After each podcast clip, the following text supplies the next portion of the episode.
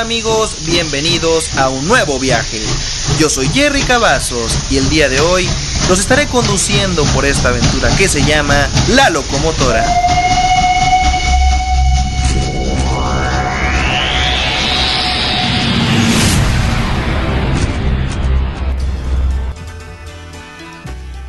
¿Qué tal amigos? Bienvenidos al segundo episodio de La Locomotora. Yo soy Jerry Cavazos. Muy contento de estar con ustedes en una nueva emisión. Un nuevo tema. Un tema bastante interesante. Realmente lo que vamos a estar hablando el día de hoy sí es algo eh, bastante fuerte. Porque esto ya está... Ya está ocurriendo cada vez más constante. Esto ya se ve casi 5 o 10 veces por mes y, ya cada vez da un poco más de, de duda el pensar, ¿estamos realmente solos? Dirán ustedes, este tema, ya vieron de qué trata en el título, se preguntarán, ¿esto qué tiene que ver con la cultura pop? Pues mucho, realmente todo el tema relacionado a alienígenas, a ovnis, tiene bastante que ver con, la cultura pop. Porque es algo que se está viendo desde los 40. De hecho, el primer avistamiento fue en el 47, ¿sí? Entonces es algo bastante interesante. Y el programa de hoy está... ¡Wow! Hasta yo me quedé pensando, ¿realmente estamos solos? Aquí la pregunta es, ¿qué nos están escondiendo acerca de los ovnis? Ese es el tema principal de esta noche, un tema bastante cotizado, un tema bastante conocido, uno de los temas más emblemáticos a través de la historia y que en lo personal a mí me llama mucho la atención. Me pone a pensar, ¿realmente estamos solos aquí? ¿Realmente eh, somos la única especie de, ser humano que, hay en el mundo? ¿Será nada más la Tierra la única que tiene, que tiene vida? No lo sabremos.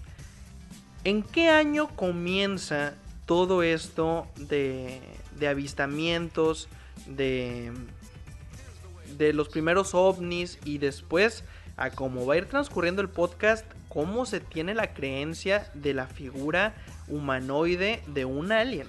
Entonces esto ya cada vez ha ido tomando forma y lo que sucedió esta semana fue algo impactante. Más adelante vamos a estar hablando que publicó el Pentágono, escúchenme bien, el Pentágono de los Estados Unidos. No cualquier organización, no una organización oficial de los Estados Unidos compartió imágenes bastante interesantes. Un 24 de junio de 1947, el piloto Kenneth Arnold asegura que él mientras estaba eh, haciendo una prueba para ir a, tomar otro avión eh, sobre Washington, ve nueve objetos voladores y ahí es donde comienza, objetos voladores no identificados. Y comienza a preguntarse, comienza a comentarle a las personas. Para esto, a partir de ese día, en todo Estados Unidos, en, la zona de Roswell, en especial en Nuevo México, se comienzan a tener bastantes eh, avistamientos, pero muchos. Eh, cada vez eran más y lo curioso de esto viene precisamente 7 a 8 días después, en el año del 74, en la ciudad de Roswell, es cuando eh, Mac Brazel asegura encontrar partes de una figura eh, ovni. Él asegura que, que en su granja había partes de, de, un ovni. ¿Por qué empezó a causar tanto revuelo todo esto justamente en, en ese año? Porque cuando empieza todo esto de, de qué está sucediendo, qué va a pasar a futuro, la, la tecnología iba avanzando cada vez más, pues la gente comienza a tener muchas dudas y hoy en día la gente sigue teniendo dudas que no han sido resueltas. Entonces, ese mismo año del 47, esta persona asegura haber encontrado eh, todos, todos estos eh, pedazos de, de un objeto volador no identificado y esto fue llamado el caso de Roswell o el caso OVNI o UFO de Roswell. Llega la policía, comienzan a hacer investigaciones del caso y unos militares o sospechosos agentes del servicio secreto llegan a la escena y aseguran que no, que eso no es un objeto volador no identificado, que eso era un satélite que ellos habían mandado para estar espiando a Rusia. Ya querían ver cómo estaba trabajando Rusia para que ellos no fueran de repente a atacarlos. Entonces, la gente no creyó esto porque una, el gobierno se lleva todo, toda evidencia. Al principio aseguraban las mismas policías, las mismas personas de, de la zona de Roswell, las autoridades, aseguraban que eran partes de un objeto volador no identificado. Después sale a la luz que no, que todo era un satélite, que todo era algo que... un malentendido realmente. La gente no quiso creer, la gente no estaba de acuerdo con lo que estaba sucediendo porque cada vez había más eh, avistamientos. Estas personas se llevan todos los restos y la gente pues se queda ahora sí que... ¿Qué está sucediendo? ¿Qué nos están ocultando? Mac Russell desapareció. Esta persona desaparece días después de que él encuentra todo esto, de que él reporta todo esto, desaparece. Y es donde empieza a haber muchas teorías que los famosos hombres de negro, los reales hombres de negro, que muchas personas aseguran haberlos visto, que ellos dicen, no, es que yo vi un ovni y de pronto aparecen los, los hombres de negro. No va a venir Will Smith. no esperen a, Will Smith. Pero sí son unas personas que al parecer trabajan en el servicio secreto de, de los Estados Unidos que muchas personas también aseguran que son los que venían eh, con, con eh, los militares al momento de, recoger toda la, evidencia de, de, ahí. Entonces, pues nadie, nadie quiso creer. Nadie quiso creer lo que estaba sucediendo. Nadie quiso creer que eso era una antena, un satélite que estaba espiando a Rusia. Porque también, ¿quién aseguraría que, estaban espiando a Rusia, ¿sabes? No les convendría decir, oye, estoy espiando a Rusia, se puede desatar una, una guerra mundial. Después, ahí comienza todo. Ahí comienza todo en el 47 y de ahí en adelante los avistamientos ovni no pararon. Las, personas que aseguraban ver cosas no dejaban de salir a la luz, que yo vi esto, que yo vi lo otro, y en un futuro con la primer presencia de cámaras este, fotográficas, cámaras de video, cada vez había más evidencia, cada vez había más evidencia y esas personas aseguraban que los misteriosos hombres de negro acudían a ellos. No solamente los hombres de negro eran las personas que aparecían en las casas para tratar de desmentir o de borrar a las personas o borrar la evidencia. Claro que había mucho charlatán. Siempre los ha habido, siempre ha habido personas que aseguran, yo vi un ovni y aventaron un, pedacito de luz por enfrente de una cámara y aseguran que, es un ovni o es un avión o, o no lo sé. Realmente siempre ha habido charlatanes. Pero ahora vamos a hablar de otro tema que es muy importante en todo esto de las teorías ovni, las abducciones. ¿Qué es una abducción? En el término UFO. Cuando una nave espacial se lleva a una persona de la Tierra para hacer pruebas con ellos. Entonces hay muchas personas que aseguran que, que ellos fueron abducidos. Las primeras personas, o más bien, las dos primeras personas que fueron eh, reconocidas o que se les hizo una investigación más a fondo fueron a Betty y a Barney Hill. Ellos comentan que una noche de septiembre de 1961 ellos regresaban de un viaje de Nueva York. Ellos regresaban a, Portsmouth, si no mal recuerdo. Y ellos aseguran que cuando van en carretera, eh, ya estaban llegando a, a, su natal Portsmouth, y cuando ellos llegan a, a esta zona, dicen que ven una como una luz atrás de ellos.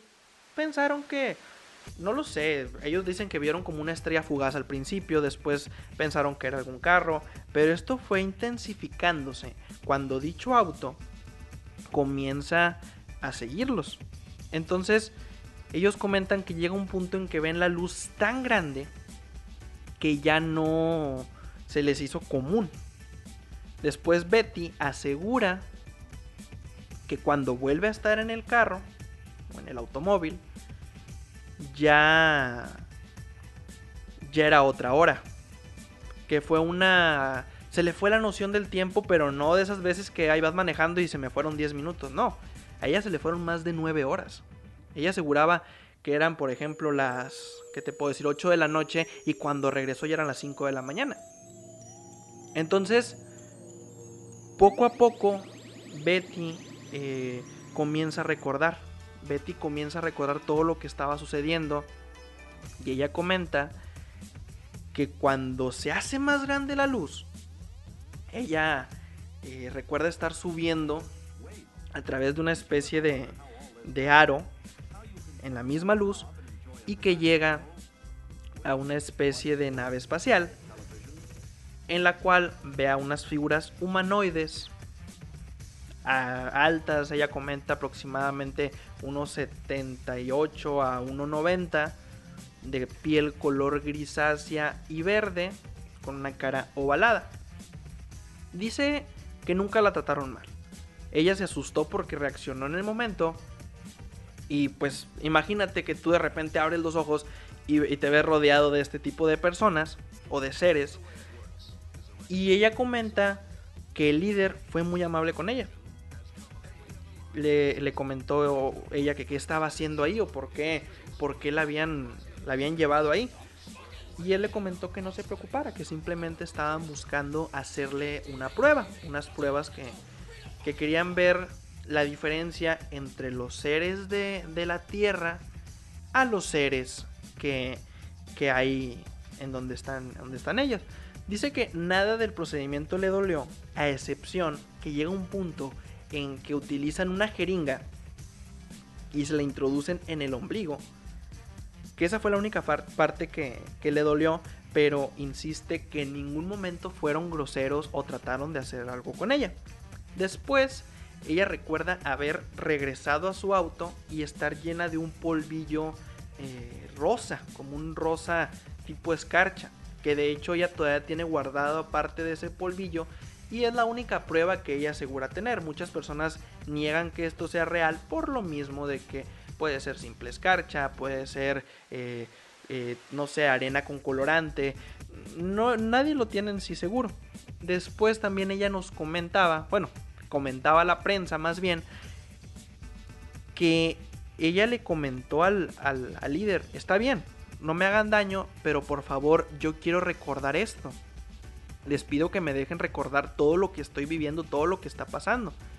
El líder obviamente se negó y le comentó que no, que esto no podía ser así. Después, ella regresa, todo lo del polvo. Y va pasando el tiempo y ella sigue asegurando que, que, les pasó esto. El esposo tenía muy vagos recuerdos y el esposo realmente eh, nunca, nunca aceptó que esto fuera real pero aprovecharon todo lo que les estaba sucediendo a Betty y a Barney, que agarraron mucha fama. Iban a conferencias, iban a eh, lugares relacionados a cosas con el ambiente ovni, alienígena. y ellos siempre aseguraron que, que todo fue real, aunque Barney nunca tuvo en claro qué es lo que había sucedido. Para esto hay una zona muy especial que está en Nevada. Es la famosa Área 51. ¿Quién no ha escuchado hablar de esta mítica base militar ubicada en el desierto de Nevada? De hecho está eh, por el Grom Lake, un lago eh, que siempre pensaron que como era un espacio tan grande, dijeron es perfecto para tener una base aérea ahí. Las personas aseguran que, bueno, más bien los expertos aseguran que eh, tú llegar a esa zona, obviamente eso es imposible, y ahorita van a ver por qué. Pero si tú llegas, eh, si logras a, evitar todos los filtros eh, policíacos en, en, el transcurso del camino, lo que vas a ver simplemente es como si fuera una base, una base militar, una base aérea militar como cualquier otra. Lo misterioso realmente está dentro, en los hangares, o en sí, lo que hay abajo de la, de la Tierra, ¿no? Porque dicen que hay laboratorios y cosas increíbles enterradas. El Área 51 fue creada en 1942 y esta fue utilizada para hacer aviones y hacer planes, los cuales iban a ser, iban a ser utilizados para pelear en la Segunda Guerra Mundial contra los nazis. Termina la, la Segunda Guerra Mundial y se preguntan, pues, ¿qué podemos hacer aquí? Tenemos un gran espacio, ¿qué podemos hacer aquí? Y aquí es donde viene una teoría bastante loca el proyecto Abigail. Se comenta que el proyecto Abigail fue una especie de... Una especie de prueba con humanos tratando de hacer ahora un Capitán América real, por así decirlo. Buscando soldados para mejorarlos como humanos y, y hacer un superhéroe, ¿no? En la vida real. Eh, el científico Albert Wester fue el encargado de todo este proyecto. Y al no encontrar nadie que, que quisiera hacer ese proyecto o que quisiera poner su cuerpo como, como rata de laboratorio, por así decirlo, dijo, ok, vamos a, a utilizar a mi hija mi hija Abigail eh, Wester. Ella debe, ella puede ayudarnos. Obviamente él, sin pensar que todo esto se, se iba a salir de control. Entonces, pues ya comienzan a hacer las pruebas con ella. Y poco a poco Abigail comienza a desfigurar su cara, comienza a crecer su cabeza, los dientes eh, los tiene por fuera, eh, se empieza a arrugar su cara, y poco a poco se hace un animal, por así decirlo, se convierte en un animal, pero de un tamaño inimaginable. Ya no tenía un instinto, ya simplemente su instinto era comer, ya no era eh, como un, ser humano. Entonces, eh, al ver esto, eh, el padre de, de Abigail, pues decide quitarse la vida. Entonces, cuando él ya se quita la vida. Cocineros que trabajaban en el área 51 aseguraban que ellos llevaban grandes cantidades de comida a una jaula donde nunca vieron nada pero escuchaban gruñidos. Después, cuando se suicida Albert, las organizaciones o, más bien los altos mandos del área 51 deciden que ya no tienen la solvencia económica para seguir manteniendo a, Abigail. ¿Qué es lo que hacen? Poco a poco dejaron de alimentarla esperando que, muriera.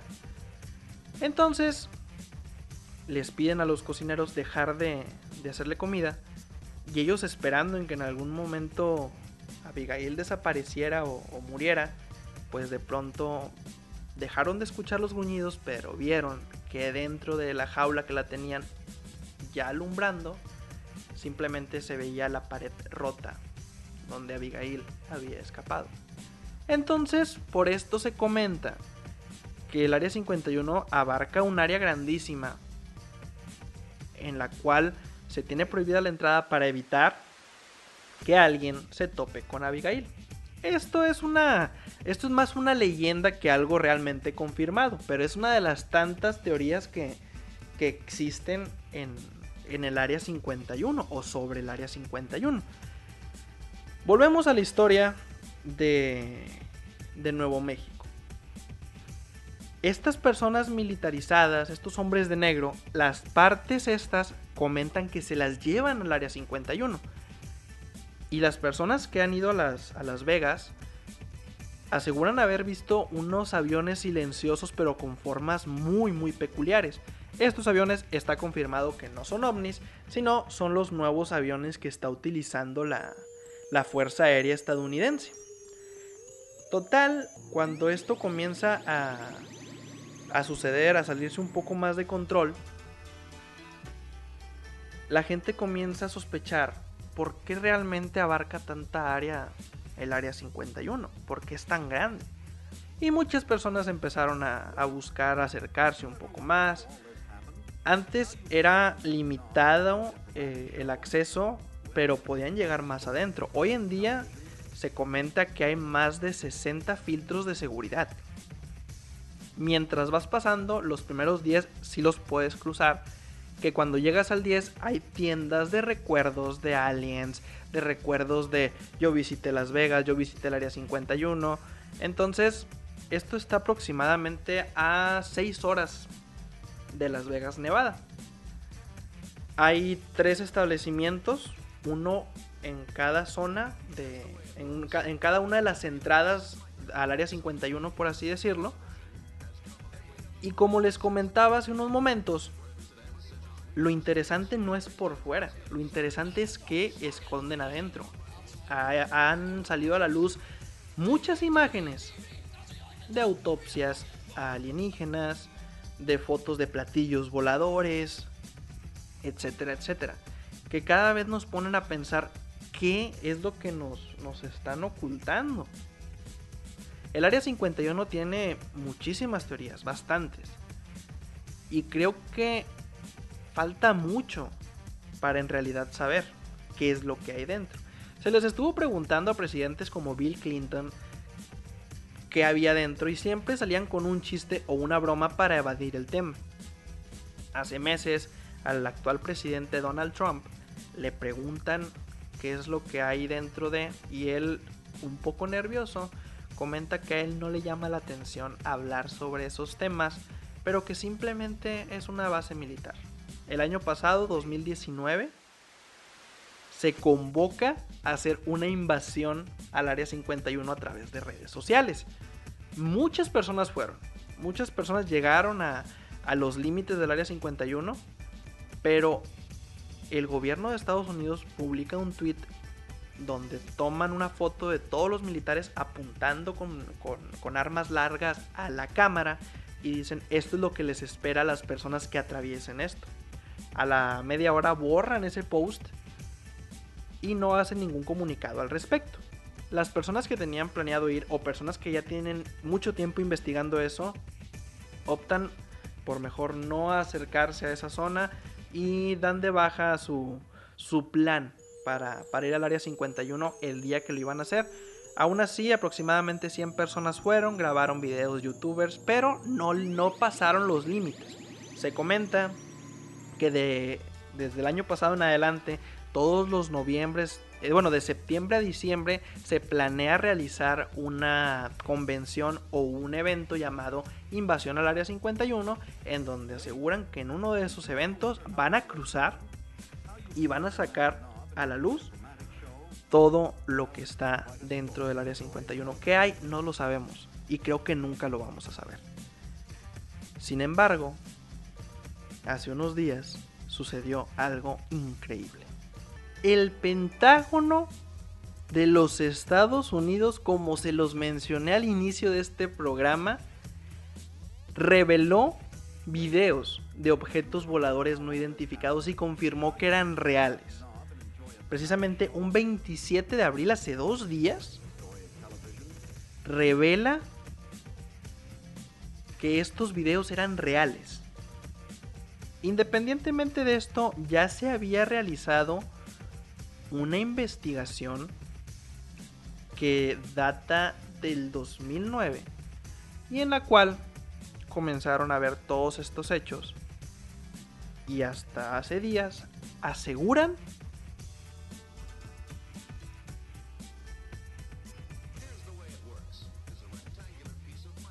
que realmente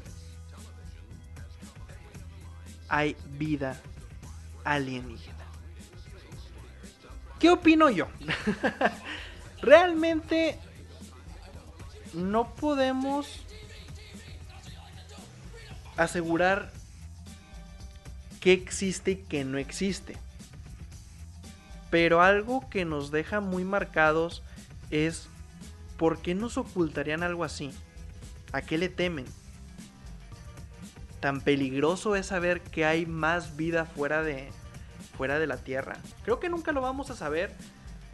A menos que, pues, a como está sucediendo todo este año, nos termine dando más sorpresas. Porque estoy totalmente seguro que va a llegar un punto en que toda la verdad va a salir a la luz. ¿Cuándo? No lo sé. ¿10 años? ¿20 años? ¿Un año? ¿Quién sabe? Es extraño que ahora el Pentágono esté confirmando que existe esto. Y esto no nada más es de Estados Unidos. Rusia también tiene sus secretos. China, Japón, incluso México tiene sus secretos. Tiene bases militarizadas en las cuales están haciendo investigaciones en todos los países del mundo. ¿Qué esperar? que nos digan la verdad. Este fue uno de los temas que realmente más me ha gustado porque es algo que no es nuevo en el mundo, pero es algo que es tan fundamental que esperemos algún día saber toda toda la verdad.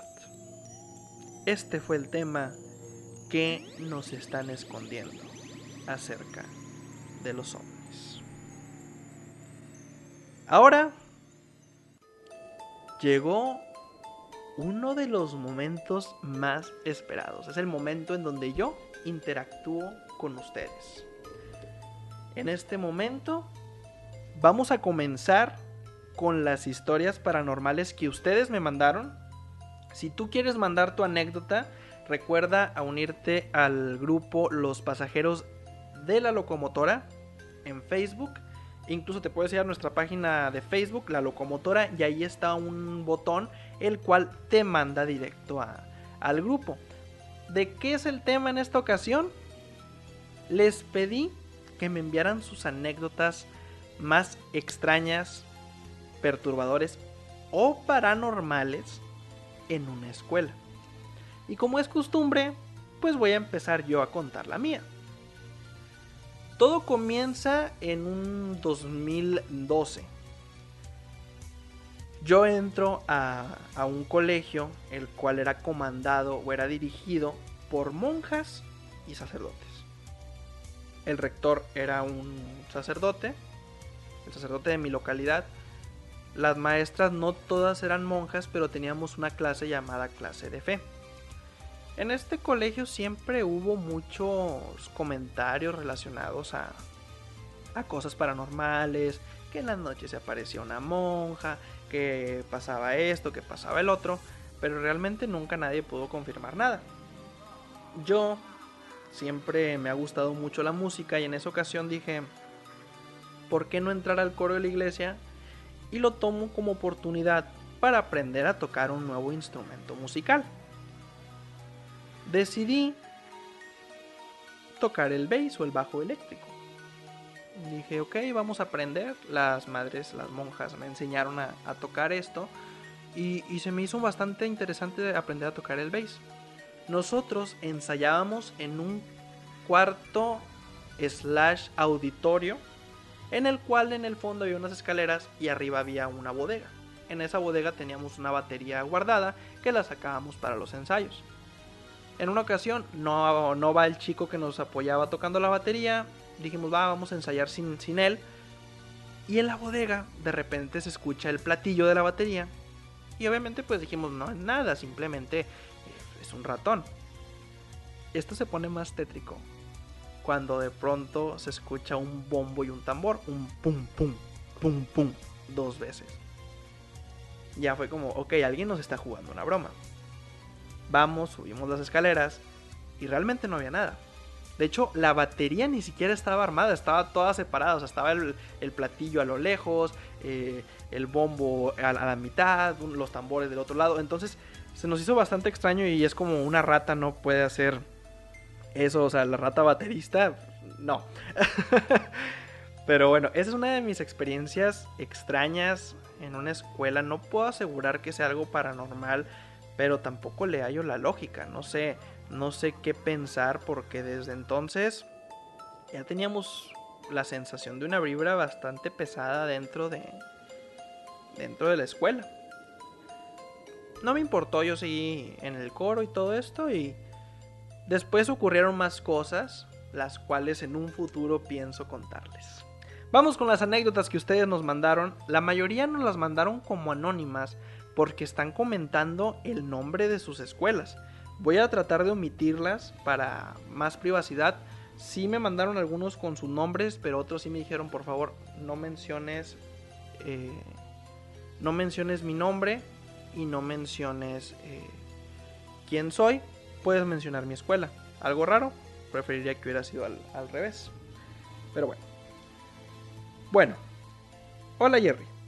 En mi escuela primaria, en la parte de atrás había un cuartito y nadie sabía qué había ahí, pero tenía una ventana muy alta que estaba quebrada y, su, y, la ventana de la puerta también. Entonces muchos teníamos la costumbre de aventar piedritas por la ventana. Yo estaba en la banda de guerra, por lo tanto me quedaba saliendo de clases cuando ya era noche. Un día fuimos a ese cuartito a aventar piedras como de costumbre. Cuando lancé mi piedrita entró por la ventana y después de aproximadamente dos segundos se regresó la piedrita. Cuando vimos eso todos salieron corriendo menos yo. Yo me quedé en shock. Y la puerta de ese cuartito se abrió. Cuando la puerta se abrió solo empecé a llorar porque seguía sin poder moverme. Fue ahí cuando regresó uno de los niños y me empezó a jalar para que me quedara ahí.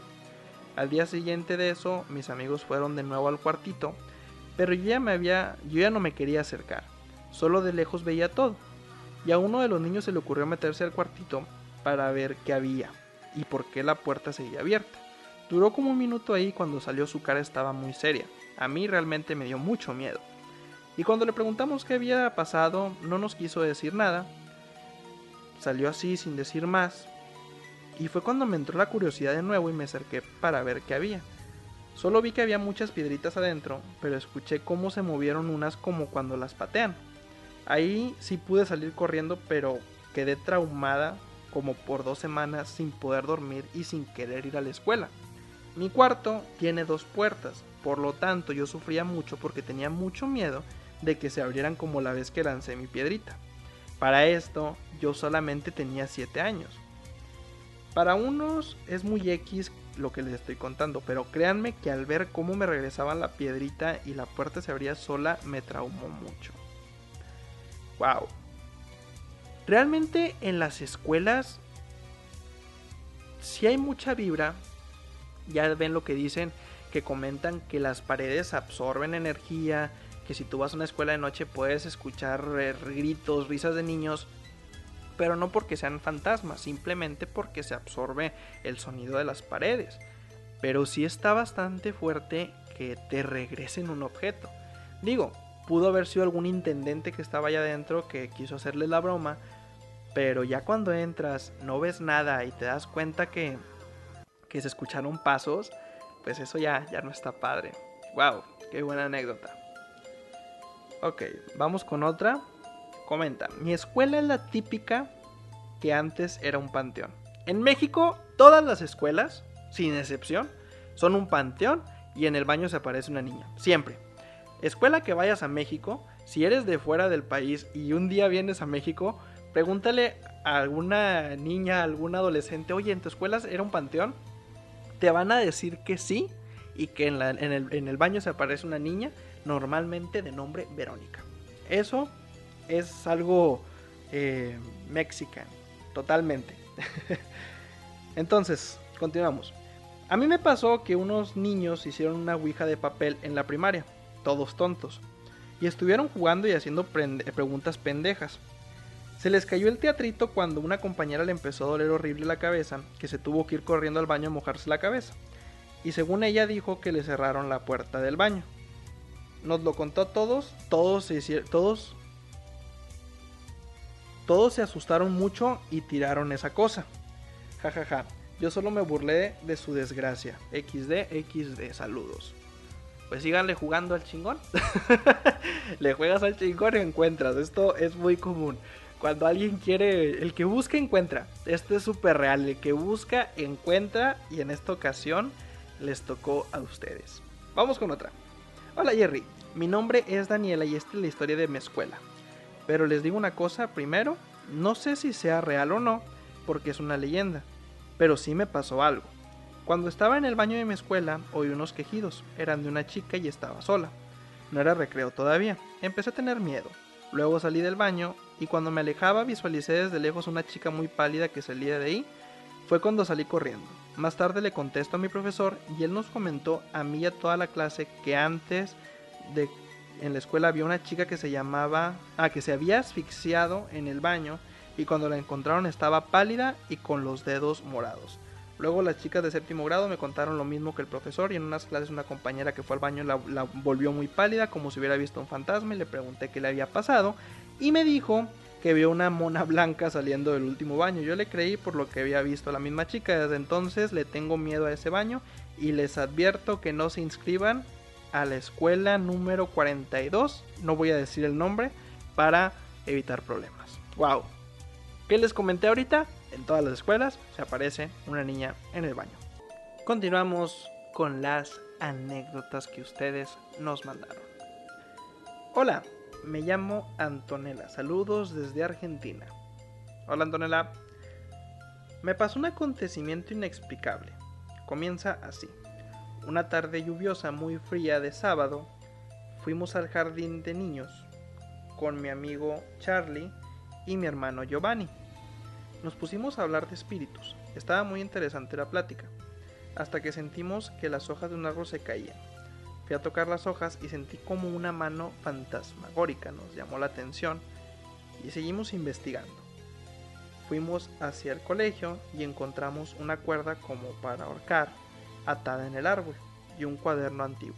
Volvimos al jardín y encontramos una ventana abierta y el resto estaban todas cerradas. No le dimos importancia, pero luego fuimos y estaba la misma ventana pero con una campera. Volvimos al liceo y estaba un misterioso guardia. Le preguntamos, ¿podemos entrar? Estamos investigando. Él mismo dijo que sí, pero estaba mirando al suelo muy misteriosamente. Nos asustamos mucho y fuimos hacia un techo y agarramos mi celular. Llamamos a un amigo llamado Alex y le dijimos lo sucedido. Él no nos creyó y le dijimos entonces vení. Ah, bueno, esto lo dijo en argentino, entonces déjame. Entonces vení, vos a comprobarlo. Y él vino y dijo que tenemos que huir porque él antes vivía por ahí. Dice que veía por su ventana un niño fantasma que buscaba venganza. Porque ahí, según los vecinos, antes era una morgue y ahí quedaban los espíritus buscando a niños para entrar a sus cuerpos. Si no vayan, no saldrán vivos. Ahí va mi hermana Juliana y dice que es verdad. O sea, en México es un panteón y en Argentina es una morgue. Todas las escuelas eran morgues y aquí todas las escuelas eran panteones. Entonces los espíritus de la morgue de allá los traen para acá y los entierran en, en México. Saludos Antonella, buena historia. Vamos con la última de la noche. Dice, esta es una historia real. Hace dos años teníamos que quedarnos solos en el colegio porque nuestra maestra no hacía paro. La historia comienza así. Estábamos en formación cuando todas las cortinas de los grados empezaron a caerse. Luego entramos en nuestros salones y como estábamos abajo se sentía que se movían los bancos, pero arriba estaba todo cerrado. Nadie podía entrar en las aulas, nadie le dio importancia hasta que mi compañera pidió ir al baño y la seño dijo, este es, es de México, y la seño dijo, sí, anda mi, mi, mi, anda mi, mi compa, mi compa estaba en el baño y se fijó si había alguien y vio unos pies descalzos blancos, se asustó y salió corriendo. Después salimos Ah, después mi seño se fue a sacar fotocopias y nosotros nos quedamos solos y salimos. Y para colmo llovía y hacía frío. Fuimos a ver un ropero y se abrió solo.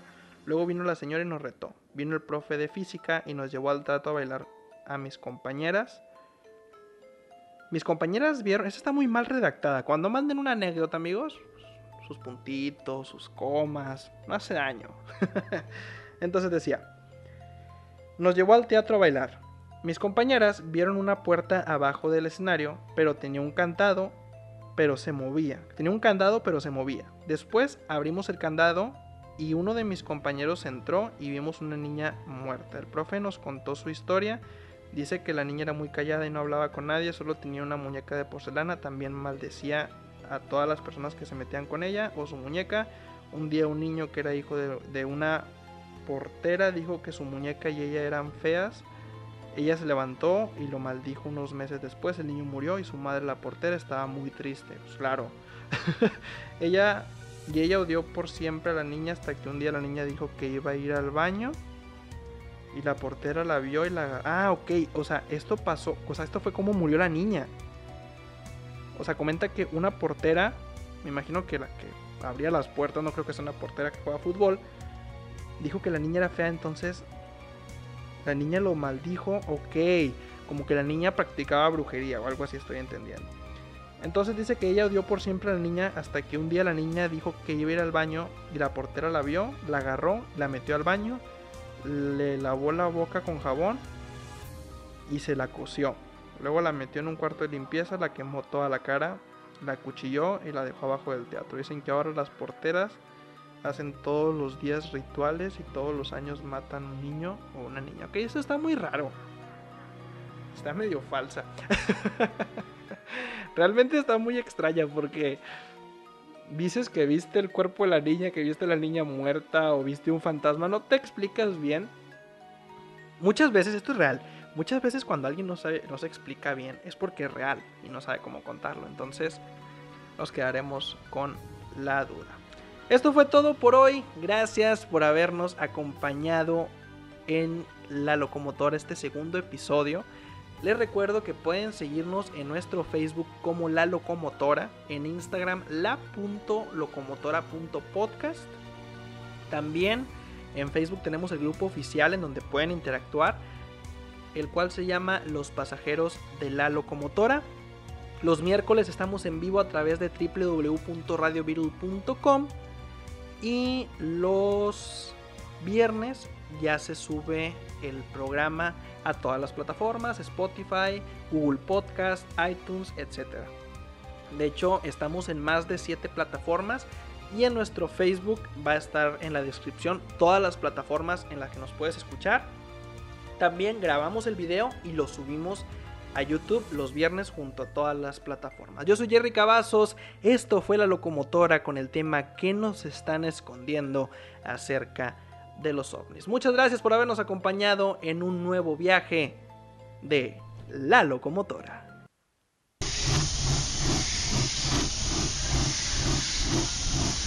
Amigos, nuestro viaje de hoy ha terminado. Los espero en la siguiente aventura. Hasta la próxima.